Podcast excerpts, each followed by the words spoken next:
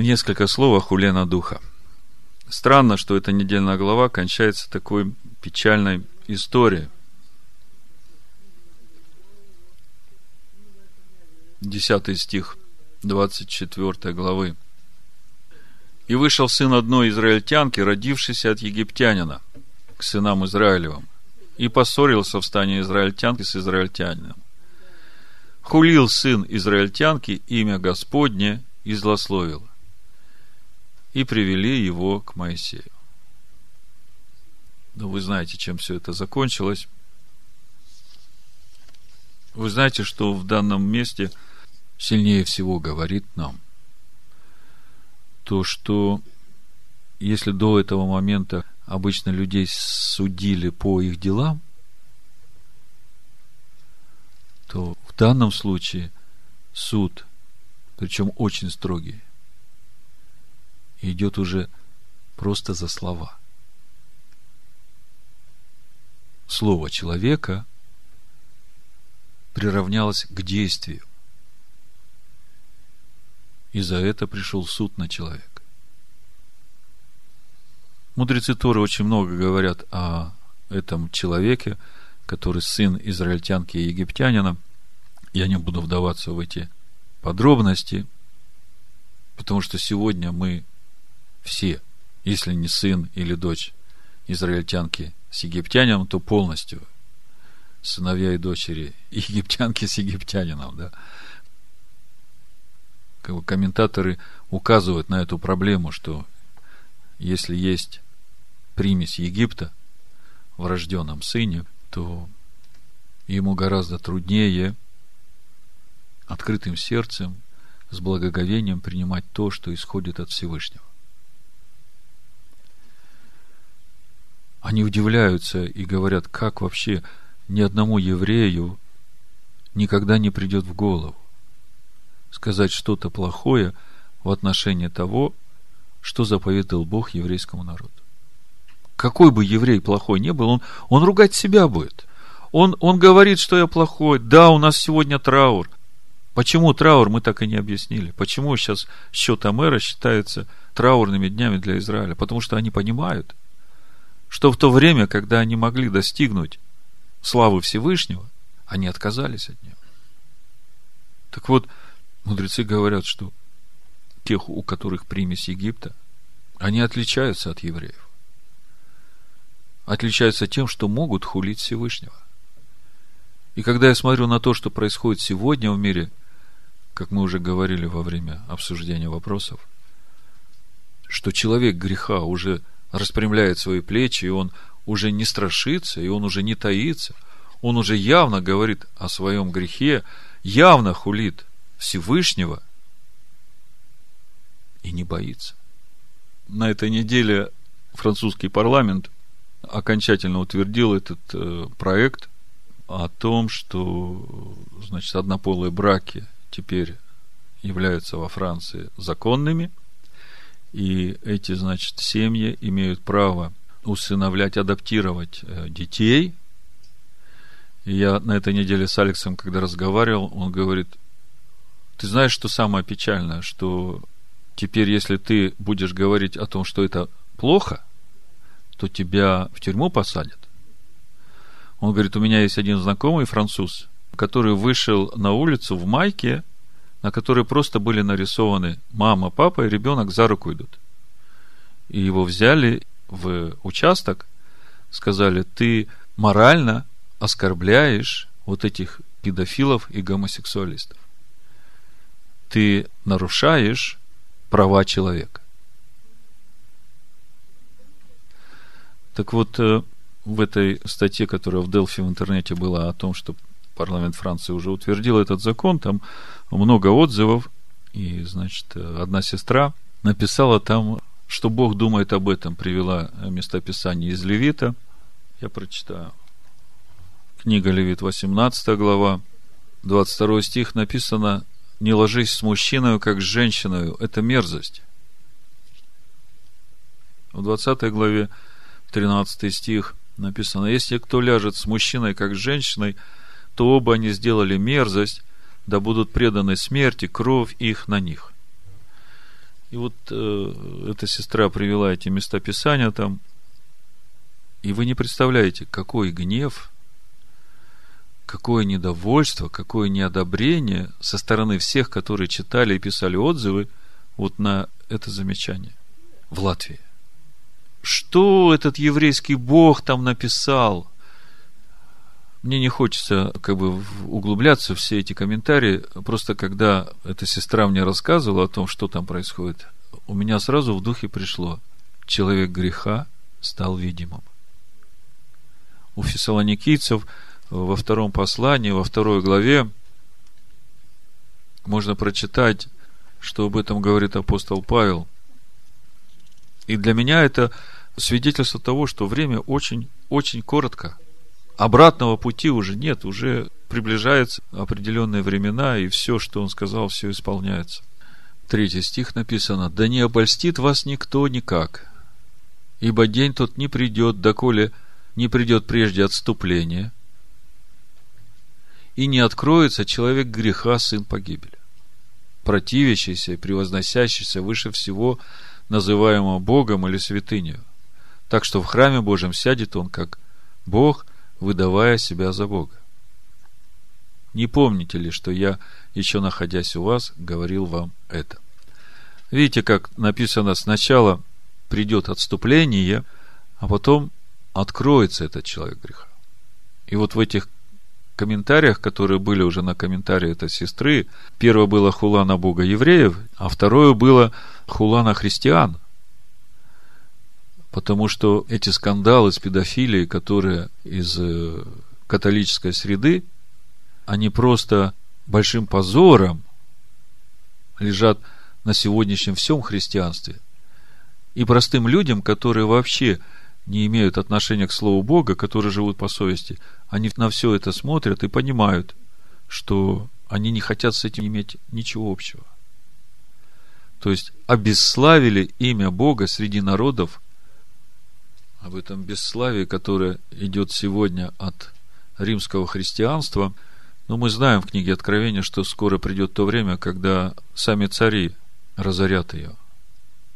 Но вот в девятом псалме Давид пишет, восьмой стих и дальше. «Но Господь пребывает вовек. Он приготовил для суда престол свой. И он будет судить вселенную по правде, совершит суд над народами по правоте. И будет Господь прибежищем угнетенному, прибежищем во времена скорби. И будут уповать на Тебя, знающие имя Твое, потому что Ты не оставляешь ищущих Тебя, Господи. Пойте Господу, живущему на Сионе, возвещайте между народами дела Его. Сейчас я здесь немножко остановлюсь, внесу ясность. У Бога только один народ, а все остальные – народы. И отличие между этими группами людей в притчах в 14 главе, в 34 стихе написано «Праведность возвышает народ, а беззаконие – это бесчестие народов». Видите, как есть народ, который возвышает праведность, есть народы, которые отличают беззаконие. Так вот, продолжаю девятый псалом читать. «Пойте Господу, живущему на Сионе, возвещайте между народами дела Его, ибо Он взыскивает за кровь, помнит их и не забывает вопля угнетенных. Помилуй меня, Господи, возри на страдание мое от ненавидящих меня. Ты, который возносишь меня от врат смерти, чтобы я возвещал все хвалы Твои во вратах чере Сионовой. Буду радоваться о спасении Твоем. Обрушились народы в яму, которую выкопали. В сети, которую скрыли они, запуталась нога их. Вы знаете, когда в 325 году народы сказали, да не будет у нас ничего общего – с этими иудеями и с их законом Моисея, то именно в этот момент они сами себе поставили сети и начали рыть себе яму. Вот сейчас приходит время, когда эта яма уже вырыта, и когда сети уже сами их поймали. Потому что то, к чему все это привело, обесславило всю церковь римскую и все те основания, на которых она стоит. Запуталась нога их. Познан был Господь по суду, который он совершил. Нечестивый уловлен делами рук своих. То есть, по сути, Бог даже в этом всем не участвует. Когда человек отступает от путей Бога, то он сам себя приговаривает. В Евангелии от Иоанна как раз в третьей главе об этом сказано. 19 стих. Суд же состоит в том, что свет пришел в мир, но люди более возлюбили тьму, нежели свет, потому что дела их были злы. Видите, как написано? Бог не послал Сына Своего, чтобы судить мир, но чтобы мир спасен был. Свет пришел в мир. А люди своим выбором уже сами совершают суд над собой.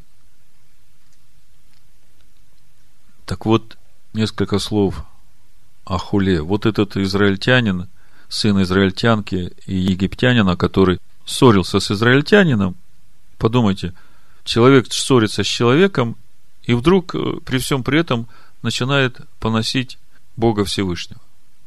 Странно, да? Причем здесь вот в этих человеческих взаимоотношениях Бог Всевышнего? Видите, как все взаимосвязано? Совсем не странно, правда? А знаете, в чем суть хулы была? Что это за заповеди дал вам ваш Бог? Зачем ему нужно приносить хлеб, который будет лежать целую неделю у него там на столе во святилище. Что он черствый хлеб ест? Мудрецы говорят, что этот хлеб, когда через неделю выносили, он был такой же свежий, такой же румяный, как его только положили. Этот хлеб, который приносят сыны Израиля, лицо мое, он не портится. Это вечный хлеб. Он вовеки будет тот же. Вчера, сегодня и вовеки тот же не портится, не черствеет, не меняется. Так вот, что же сегодня является хулой на Бога? Несколько слов, и я закончу. В Матвея в 12.31 и Лука 12.10. Давайте прочитаем. Мысль одна и та же, ситуация немножко разная, поэтому можно видеть, насколько велика эта духовная территория, в которой люди могут согрешить, хулить Духа Бога. Матвея 12.31 написано, «Посему говорю вам, всякий грех и хула простятся человеком, а хула на духа не простится человек». И данные слова сказаны в контексте, когда Иешуа Духом Божьим изгоняет бесов. Вы потом прочитаете, я просто сокращаю, потому что времени мало. Если мы посмотрим эти же слова, сказанные в Евангелии от Луки, 12 глава, то там они сказаны уже в другом контексте – Восьмой стих. «Сказываю же вам, всякого, кто исповедует меня перед человеками, и Сын Человеческий исповедует пред ангелами Божьими. А кто отвергнется меня перед человеками, тот отвержен будет пред ангелами Божьими. И всякому, кто скажет слово на Сына Человеческого, прощено будет, а кто скажет хулу на Святого Духа, тому не простится». То есть мы видим, что здесь уже идет речь не об изгнании бесов, а речь здесь идет о хуле на Духа Божьего. При этом он говорит, что кто скажет слово на Сына Человеческого, тому простится. И как это понимать? Мы сегодня можем слышать из э, традиционного иудаизма много оскорблений на Ишуа. Даже в Талмуде записаны. Всякие ложные истории, обманные. Но вы нигде не найдете в Талмуде ни одного хотя бы намека хулы или оскорбления на те заповеди, которые дал Всевышний. Чувствуете разницу? Так вот, хула на Сына Человеческого простится, а хула на Духа Божьего не простится. В этих же двух историях я вам хочу показать Почему я связываю хулу на духа с хулой на заповеди Бога? Этот сын израильтянки и египтянина, он хулил заповеди Бога. А заповеди Бога, как мы видим, написаны перстом Бога. Мы уже об этом говорили. Смотрите, Лука 11.20 мы читаем, если же я перстом Божьим изгоняю бесов, то, конечно, достигло до вас Царствие Божие. Видите, да? Если же мы прочитаем это самое место у Матвея, Матвея 12, 28, то здесь написано, если же я Духом Божьим изгоняю бесов, то, конечно, достигло до вас Царствие Божие.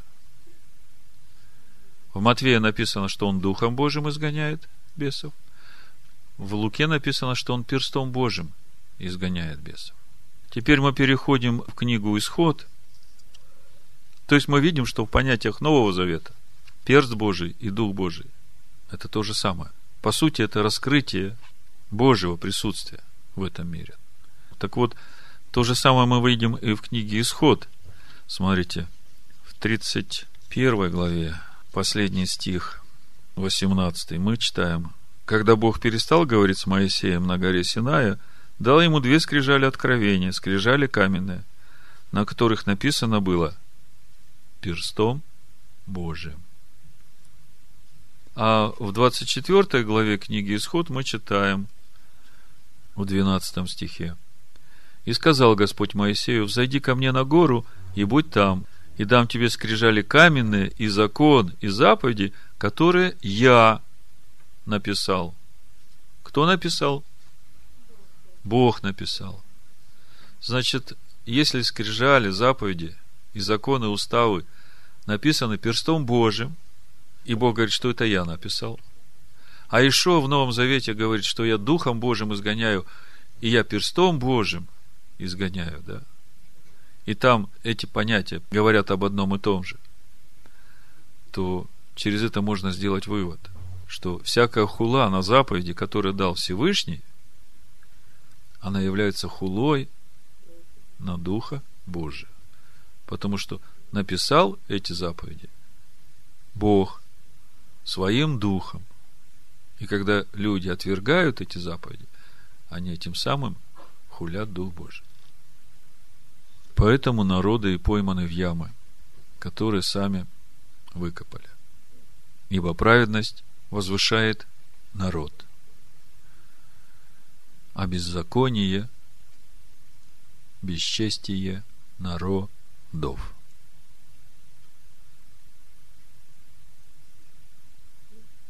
Если подвести короткий итог всему, о чем мы сегодня говорили, я вернусь к тому, с чего мы начали. Римлянам 6 глава, 16 стиха. Неужели вы не знаете, что кому вы отдаете себя в рабы для послушания, того вы и рабы, кому повинуетесь, или греха к смерти, или послушания к праведности? Чьи рабы – Кому повинуемся? Того и рабы. Логика очень простая. Если Бог не созыждет дома, то напрасно трудятся строящие его. А где этот дом строится? В нас. Мы дом его. Если начатую жизнь сохраним до конца, да? Благодарение Богу, что вы, бывшие прежде рабами греха, от сердца стали послушны тому образу учения, которому предали себя – Освободившись же от греха, вы стали рабами праведности. Говорю по рассуждению человеческому ради немощи плоти вашей.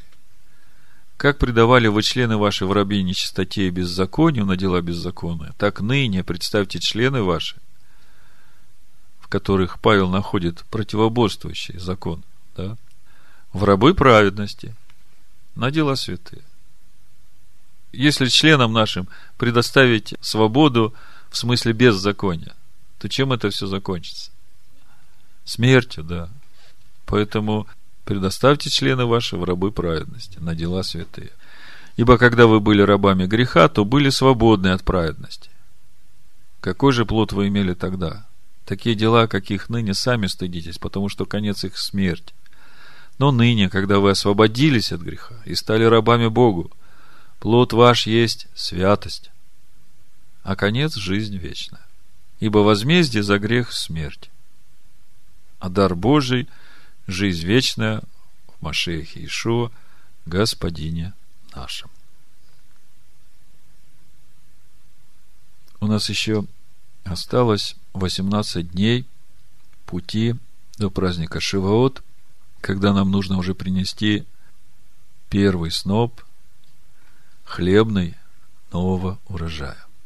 И мы все понимаем, что этот хлеб не мы взращиваем, а Бог в нас. И вместе с тем мы понимаем, что та Божья душа в нас, которую Бог возродил, она очень сильно нуждается в помощи нашей человеческой души, земного человека. И благословен тот человек, который посвящает свою человеческую душу на служение Господину Машеху Ишо, живущему у нас. Оставайтесь в Иерусалиме и ждите обещанного от Отца. Да благословит всех нас Всевышний в имени Машеха Ишуа. Аминь.